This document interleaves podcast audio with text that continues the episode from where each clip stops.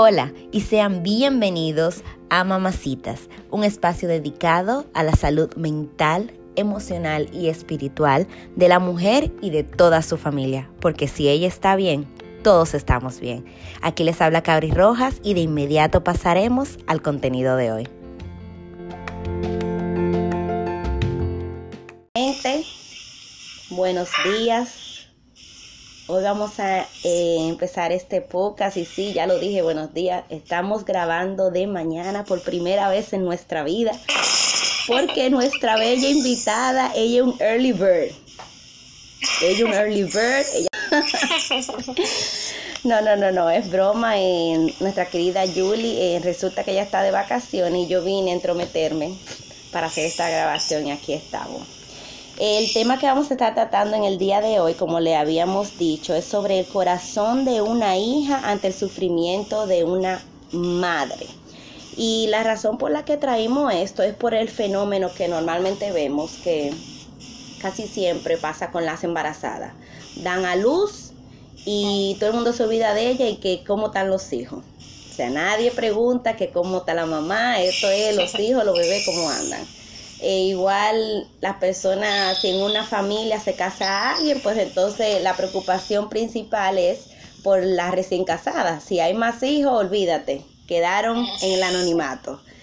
Y entonces eh, lo que queremos tratar hoy es más bien en cuál es el sentimiento o la perspectiva eh, de lo que pasa a un hijo de Dios, una hija o un hijo a través del sufrimiento de sus padres. Porque normalmente vemos, yo como madre te puedo decir que eh, me afecta mucho cuando veo a uno de mis hijos enfermo. O sea, yo como madre puedo decirte cuál es mi sentimiento, me preocupo y todo esto. Y aún mis hijos, teniendo la edad que tienen, yo puedo notar eh, el la preocupación de ellos cuando yo estoy enferma, ya sea con una gripecita o cualquier cosa, yo veo la preocupación de ellos, ellos vienen a donde mí, el más grande, y siempre me dice, mami, are you okay? Y me pasa la manita y me dice, it's gonna be okay, it's gonna be okay. Ok, eso yo te estoy hablando de un niño de apenas tres años. Eh, estoy hablando de babies, pero ahora yo quiero ver desde un punto de vista en cuando tratamos un tema, un, un poquito más serio, un poquito más complicado, como es el tema del cáncer, right? So, yo quiero que Julie comparta con nosotros cuál fue esa experiencia de ella como hija eh, al ver la situación por la que estaba pasando su mamá. Y yo quiero que tú te introduzcas para que la gente sepa con qué estoy hablando y después entonces vamos a seguir con el desarrollo. Ok, pues Hola a todos los que escuchan. Mi nombre es Juliet Gilfillari, soy dominicana. eh, resido en la provincia de San Pedro de Macorís. Y nada, soy hija de Dios. Me caracterizo por ser hija de Dios antes que todo. Y estoy terminando de estudiar psicología. sí. Y nada, aquí estamos en el rumbo de la vida, eh, tratando siempre de hacer la voluntad de Dios. Amén. Y mis otros pasos están en sus manos. Amén. Julie, comparta brevemente un testimonio de, lo que fue la situación de tu mami. Ok. Bueno, pues comenzamos eh, por una hernia que mami tenía arriba del ombligo y tomamos la decisión de operarla. Ella no quería, pero alguien cercano a nosotros, siempre solemos orar eh, con una amiga de mami, eh, somos unidos como desde pequeñas. Y ella oró con nosotras y le dijo, Dios te manda al quirófano. Y por tal razón mami decide eh, ir a operarse. Recuerdo que ese día yo tenía clase en la mañana, era un miércoles, y tomé mi clase temprano y luego partí a la capital.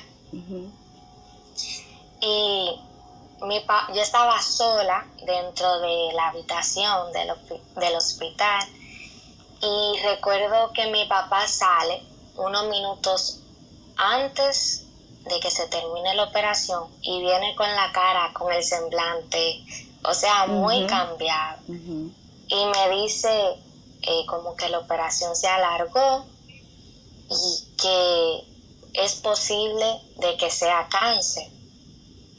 Entonces yo como que dije, ¿cómo así? Entonces yo no le dije nada porque yo no soy muy expresiva y como que sentí una preocupación en mi corazón, recuerdo, muy fuerte. Julie, perdón, ¿de qué edad estamos hablando? ¿Qué, ¿Cuánto tú Yo tenía eh, 18 porque yo estaba en mi, como en mi segundo semestre de la universidad, 18. Y recuerdo que luego la traen y ver como una persona así, o sea, con anestesia, que no es lo mismo, que tú verla como ella suele ser fuerte. Y así, yo recuerdo que había más personas y yo fui directamente al baño y comencé a llorar porque no podía, o sea, no aguantaba realmente. Y nada, yo comencé a llorar y después ahí me fui a la casa y eso. Y me dijeron que le iban a hacer la prueba. Tú sabes, uno nunca se esperaba que iba a ser cáncer y eso. Pero lo que le sacaron pesaba 20 libras. Wow. Y era una bola grandísima al lado de su bar y lo vimos en la foto y todo. Y nada, orando siempre, esperando la noticia, orando y alabando al Señor. Bueno, cuando llegó la noticia, eh, fue un poco difícil. Eh, quizás mami siempre se hacía la fuerte delante de nosotras, porque eso es lo que hace una madre, aunque se esté muriendo. Eh, y ella se caracteriza por ser fuerte. Entonces, yo bien, tú sabes, porque al verla bien, como pues estaba más tranquila. Sí, exactamente. Pero ya cuando yo vi que el pelo se le comenzó a caer de, después de la primera quimio, ella vino con mucha náusea, de la, pero nada fuera de lo normal. Eh, cuando el pelo se le comenzó a caer y ve que donde ella quiera se movía, caía el cabello y su cabello estaba largo. Y comenzó primero cortándoselo un poquito, hasta aquí. Pero seguía el cabello cayéndose, cayéndose, cayéndose, cayéndose, cayéndose. Y ella tomó la decisión de rasparse. Mi papá la raspó. Y cuando ella se vio en el espejo, ella comenzó a llorar. Yo no podía aguantarlo. O sea, yo aguanté por ella. Sí, sí. O sea, ella me estaba diciendo, wow, mira cómo me veo. Que... Y yo con el nudo en la garganta, mira, Dios lo sabe. Y nada, cuando, cuando ella se iba a darse la quimio, era como mi momento de yo llorar. Para desahogarte. Exactamente, porque yo no quería llorar delante de ella. Debido a eso, eh, a ese estrés, a la universidad, me dio una caspa seborreica que sale por el estrés. Que te salen como mucha pajita blanca en el pelo, que fue por el estrés. Pero yo le doy gracias a Dios que salimos en victoria de ese proceso.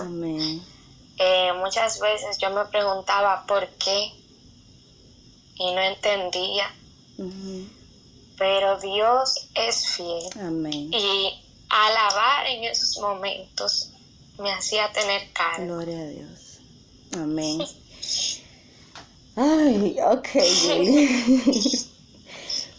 Entonces de ahí me viene la pregunta.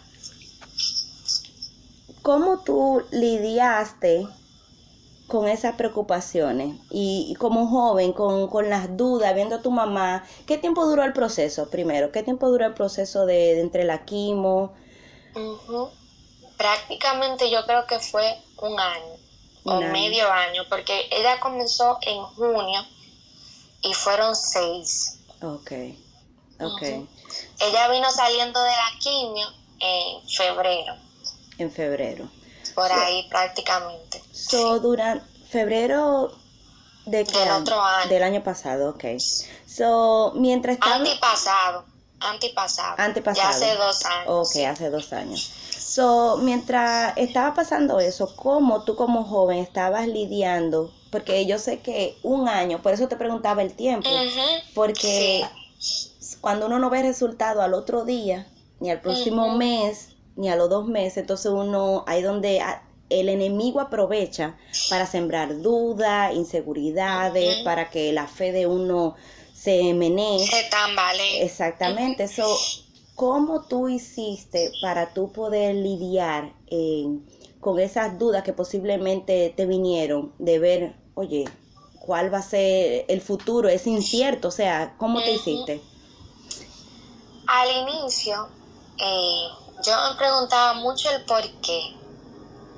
Y me sentía como un poco enojada porque no entendía. Pero, eh, como te decía, no, Dios no nos desamparó. O sea, recibir apoyo externo por parte de personas que saben quiénes son eh, en la oración con nosotros, o sea, y con mi mamá, no tiene precio. Amén. Luego, en esos mismos momentos donde quizás el centro era ella, Dios me daba paz y calma. Amén. Y eso me llevó a descansar por, en Dios con mi arma de guerra, que es la alabanza. Amén. O sea, al adorar uno siente liberación, Sí. hay paz, hay descanso. Y en verdad yo he podido entender que Dios es mi Padre. Amén, amén. Y mira que con eso, con esa parte que tú dijiste, maybe debí de decirlo al final, pero antes que se me olvide, Sí. quiero aprovechar para, porque yo creo que eso debe de ser como un llamado para las Mm. personas que, a mí, yo sé que tenemos a Dios como nuestro Padre, Sí. al Espíritu Santo ahí con nosotros, pero uno siempre necesita a alguien externo que, Mm. que tú sabes que tú cuentas con ellos, que te ayuden con una palabra de aliento, o que te ayuden a orar o te den un, Yes. que se dejen usar por el Señor para traer, administrar a tu vida, right, en momentos difíciles. Y eso es bien importante, eso que tú dijiste, que tú conseguiste, aunque ella era el centro de atención con lo que estaba sucediendo, Sí. tú pudiste porque todos somos afectados. Cuando alguien en la familia se enferma, no es solamente esa persona, sino todos somos afectados emocionalmente, espiritualmente, eh, de todas las formas. So, es bueno que tú conseguiste a alguien que pudiera también darte fuerza. So, el llamado que yo quiero hacer en este instante, si usted conoce de alguien que está pasando por una situación similar, un miembro de la familia que esté enfermo, no solamente centremos nuestra atención en la persona, quien es que merece la atención, pero también Así enfoquémonos es. en las personas que están alrededor y tratemos de, de dejarnos dirigir por el Señor para no nada más alentarnos alentarlo por nuestras palabras, no, sino que el Señor, sabiendo cuál es la necesidad de esa persona, eh, te pueda dar la palabra para tú ministrar. ¿Entiendes? So, y ahora yo voy a ir en, a la siguiente pregunta. ¿Cuáles fueron tus fuentes de fortaleza en medio de esa crisis? Bueno, tú como, como quien dice la mencionaste, dijiste que la alabanza, pero ¿de qué forma la utilizaste? ¿Utilizaste esa arma? Eh, la alabanza, para mí, eh, desde pequeña estoy adorando. Y la alabanza me ha llevado a conocer a Dios en intimidad también. Entonces, eh, desde mi adolescencia, ya yo venía teniendo un trato con el Espíritu Santo por medio de la alabanza. Y me tocó eh, vivir lo que cantaba. No sé si me Sí, entiendes. sí. Eh, una vez canta Dios es fiel, Él puede, es más grande que el gigante que puede Sí. enfrentar. Ujú, Caminaré por fuego, Sí. o milagroso, haces caminos. Pero ahí es la, la verdad, cuando Sí. tenemos que vivir eso, que no es de palabra, jamás. Ahí se demuestra que somos adoradores en espíritu y en verdad cuando vivimos lo que cantamos. y cuando vivimos en base a la palabra de Dios. Y qué te digo, eh, hubieron momentos débiles en mí donde sentía que no tenía fuerzas, que el sol nunca iba a salir. Pero recuerdo una vez que me tocó cantar en la iglesia milagroso y el Espíritu Santo me tomó y me decía que aunque más oscuro sea el túnel, el sol va a salir. Y es así, por más oscuro que esté el cielo en medio de nuestra tormenta, el sol va a volver a salir. Y como dice su palabra, a los que aman a Dios, todas las, cosas les ayudan a bien. Es mejor pasar la tormenta adorando y bendiciendo su nombre que quejándonos, porque la queja nos retrasa. Mientras yo me quejaba, me era más pesada la carga. Pero cuando yo adoraba, podía, podía descansar por encima de la tormenta. ¿Y cómo fue conocer a Dios como, porque conocemos a Dios como Dios Padre, Dios amigo? ¿Cómo fue el conocerlo como Jehová Rafa, Dios sanador? Pues, en verdad, ya lo conocía como Jehová sanador, porque desde pequeña eh, me daban unas crisis de garganta fuerte. Wow. Y recuerdo que mami siempre me decía, eh, vamos al médico, vamos al médico. Yo le decía, mami, yo estoy sano en el nombre de Jesús. O sea, he tenido que experimentar también la sanidad de Dios en mi vida. Ahora, Julie, yo te voy a interrumpir en eso porque, por ejemplo, de la gente que me conoce, ellos saben que yo, si algo, ¿cómo que se dice? Alardeo de Dios. Si en algo yo alardeo de Dios, es que yo lo conozco como un Dios sanador. Pero eso es conmigo. Es más fácil cuando es contigo porque tu fe está ahí. O sea, tú, tú, es como que tú confías en que sí, Dios lo va a hacer conmigo y, y, tú misma puedes ver los resultados al instante. O sea, si es que te dolía la cabeza, te, te empiezas a sentir mejor, ya tú sabes, oh, mira, ahí está mi Dios sanador. Pero es diferente cuando es con otra persona me tocó así mismo, yo decía, ok, yo conozco a Dios como Dios sanador, pero entonces se enfermó alguien en la familia. Cuando mis hijos se enferman, que yo no quiero llevarlo al hospital, yo tengo que de verdad eh, poner en práctica ese Dios sanador que yo conozco. Y te puedo decir que aunque sí yo lo pongo en práctica, se me es más difícil. Porque no depende de mí el que ellos se sientan mejores ¿Comprendes? entonces por eso te pregunto que cómo fue conocerlo como Jehová Rafa, no para contigo, pero para con tu madre. Bueno, pues honestamente una bendición, una alegría, porque eh, mi madre representa mucho para mí. O sea, es como mi persona de, fortaleza. No sé si, si, ella se derrumba, yo me siento que me derrumba. Entonces, ver a mi mamá bien eh, son motivos para yo seguir adorando más a Dios, porque Él lo hizo. Porque la historia pudiera haber sido otra, pero por su misericordia, Él lo hizo y no porque lo merecemos, porque a veces muchas personas quizás pudieran pensar, ah, no, Dios a ella sí la sanó, pero hay otros que padecen cáncer que no son sanados. Pero no es que nosotros lo merecemos, porque Dios tiene un propósito con ella que quizás aún no se ha cumplido y no es su momento de irse. Pero esto no significa que ella es mejor que otros.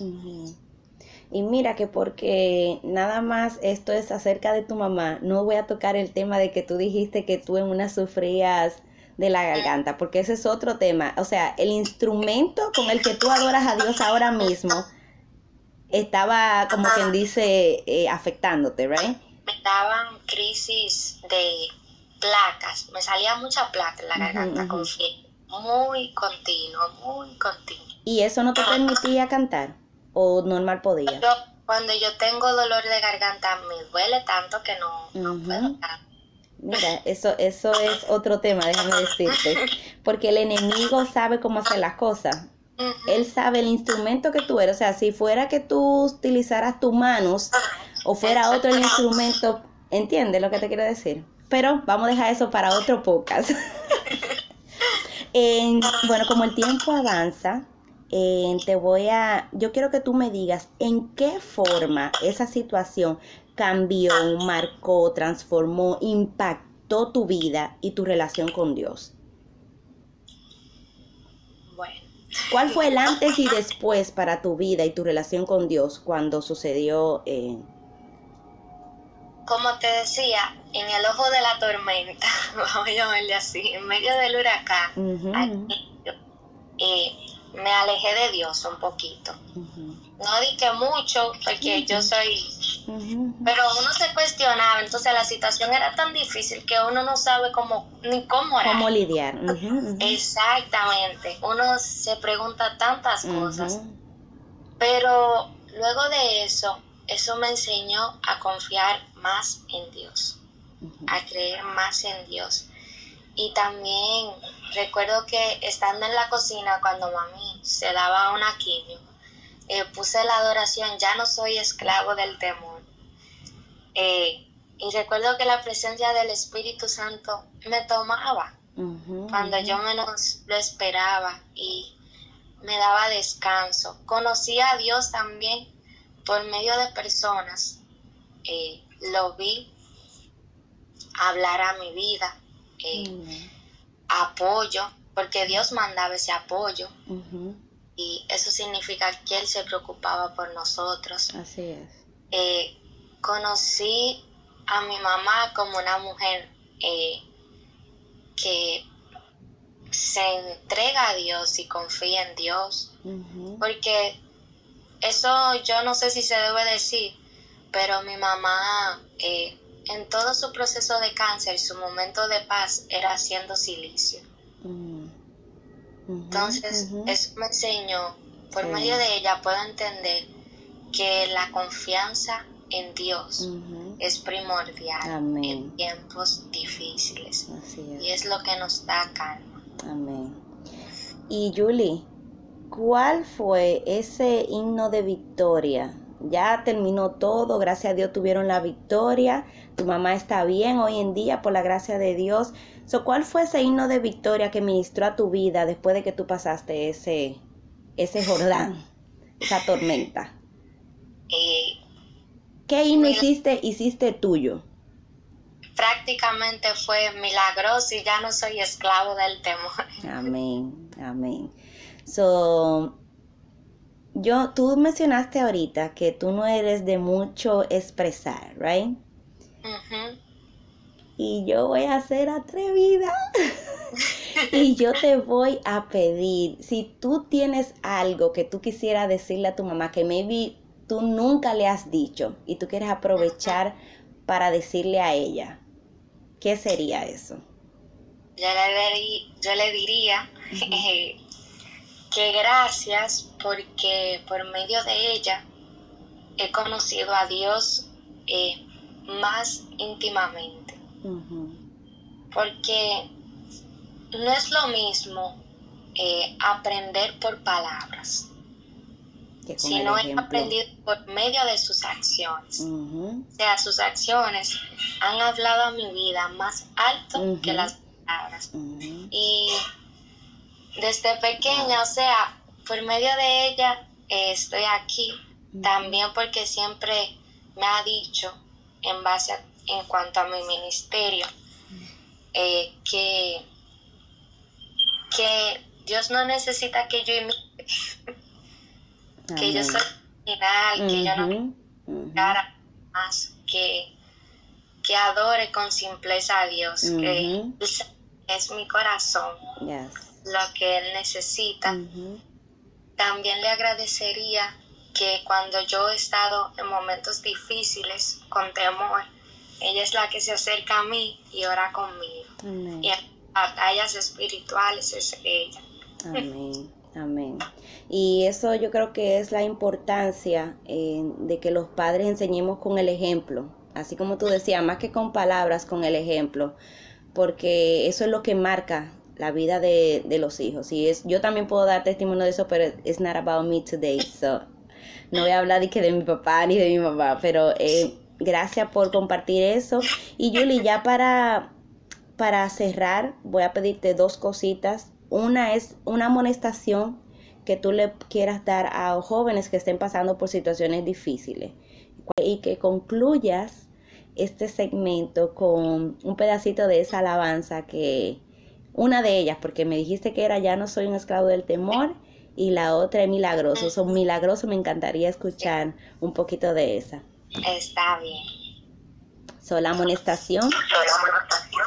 Eh, a cada joven o a cada persona adulta que pasa por situaciones difíciles, yo creo que el mayor consuelo es Jesús, en todo el sentido de la palabra. Y no es Jesús poner a Jesús como un ídolo. Me explico, hay veces que vamos delante de la presencia de Dios con un ídolo. Ese ídolo es que necesito que tú me sanes o yo necesito tal cosa y por eso te estoy buscando.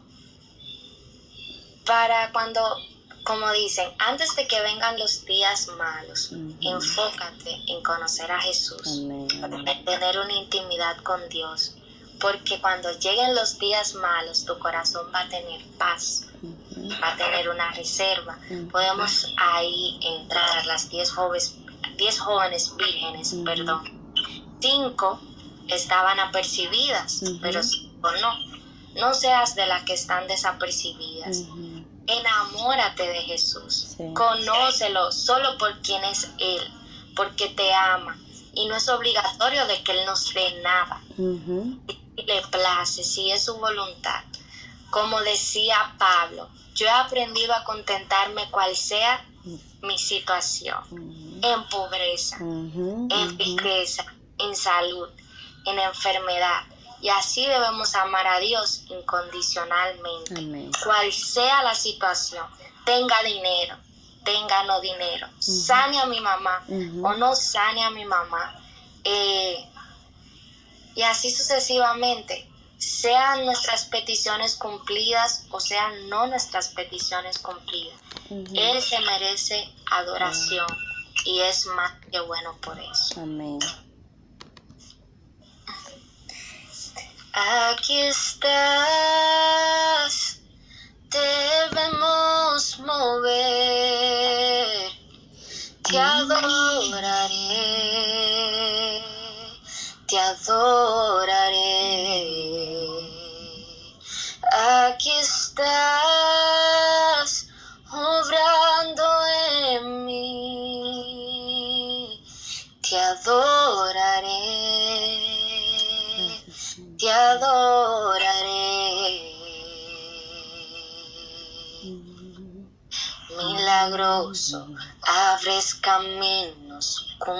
promesas, luz en tinieblas, mi Dios, así eres tú.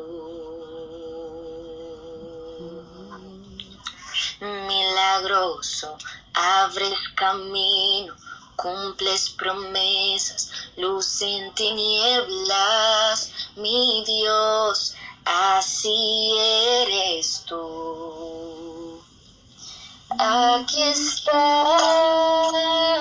sanando mi corazón. Te adoraré,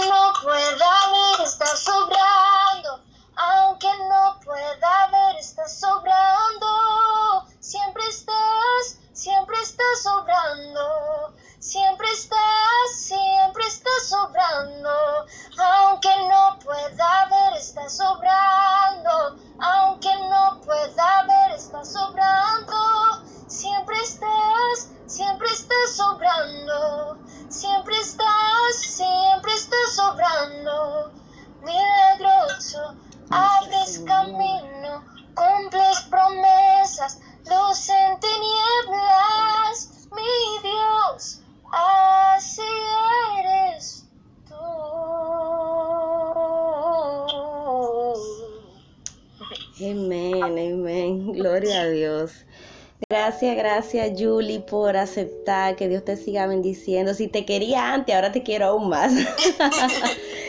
ah, que el Señor te siga usando, que el Señor te siga usando para su gloria y su honra y ministrando a las vidas con esa simpleza, con esa sencillez de corazón que tú tienes. Eh, a eso son lo que el Señor exalta. Así que sigue para adelante con ese ministerio que el Señor ha entregado en tus manos. Un beso, se te quiere un montón. Saludos a tu mami, a tu papi, a tus hermanos y a toda tu familia. Amén, igualmente. Un, abrazo. Y te veo en el próximo, ¿ok?